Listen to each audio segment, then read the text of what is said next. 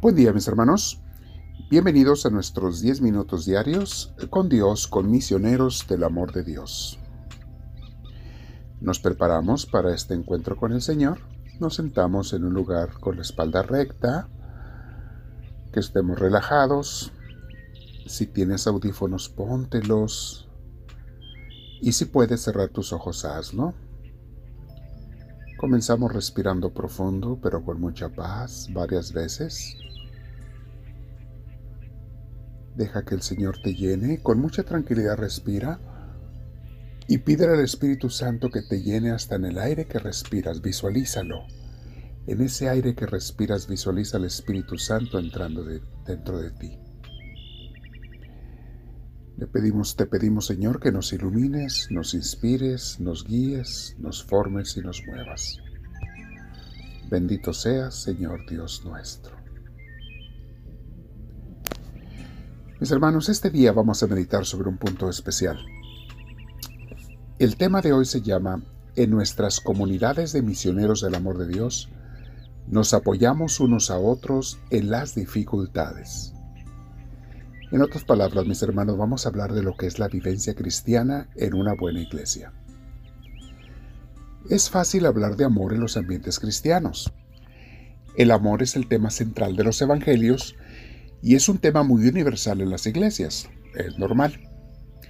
Pero, ¿cuántas de ellas de verdad se esfuerzan por practicarlo? Porque una vez, una cosa es predicarlo y otra cosa es practicarlo. A veces hay iglesias, mis hermanos, donde la gente ni siquiera se saluda entre ellos. Entran y salen como extraños. ¿De qué amor estamos hablando allí? Allí no existe, aunque se hable mucho de él. Y lo decimos para que hagamos conciencia, mis hermanos, por si en alguna comunidad vemos que no hay ese amor, entonces pues que corrijamos nuestra actitud cristiana en los lugares donde sea necesario.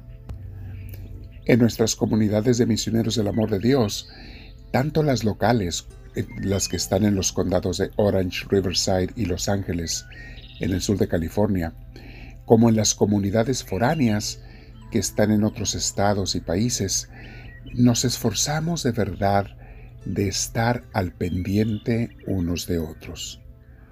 Eso es algo básico del amor, mis hermanos. Preocuparnos por cómo están nuestros hermanos.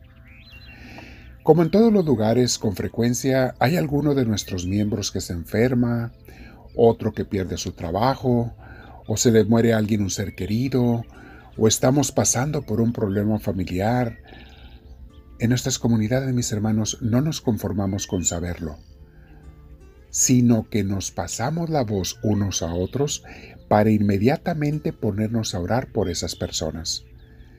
Y hacer, cuando así se pueda, todo lo que esté en nuestras manos para ayudarles en su situación. Desde una visita hasta lo que podamos ayudar a las personas cada quien. Al orar por nuestros miembros necesitados, mis hermanos, no solo estamos alcanzando bendiciones de Dios, que le gusta que oremos unos por otros, no solo les alcanzamos bendiciones a ellos, a los que necesitan, sino para nosotros mismos también. Pues todo el que ora por otra persona sale bendecido también.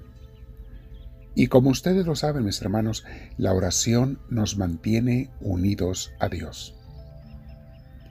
Otra característica fundamental de nuestras comunidades de misioneros del amor de Dios es el que entre nosotros hay cero tolerancia al chisme. El chisme, mis hermanos, es la lumbre que incendia, quema las iglesias y las destruye. Y me refiero a las comunidades, no a los edificios. El chisme, al igual que el fuego, comienza con algo pequeño, que si no se apaga de inmediato, se propaga y quema toda la casa. En este caso podemos decir, quema toda la familia de Dios. He visto iglesias, mis hermanos, con mucha tristeza, iglesias enteras dividirse y dañarse unos a otros en vez de amarse. Y todo porque se permitió que hubiera chismes y entraran lobos entre las ovejas. La crítica constructiva es permitida siempre y cuando la hables en privado con las autoridades de la iglesia y que vaya con la única intención de ayudar a las personas afectadas, no de criticar. Por eso se llama crítica constructiva, es tratar de ayudar al hermano. Y si algo está en tus manos para ayudar a la persona, hay que hacerlo.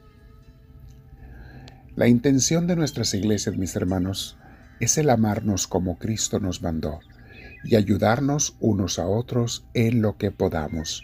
Es parte de nuestra misión de misioneros del amor de Dios, abreviado como MIDAD. Escuchemos lo que nos dice la palabra de Dios al respecto de este tema. Hebreos capítulo 10 versículos 24 y 25. Preocupémonos los unos por los otros, a fin de estimularnos al amor y a las buenas obras.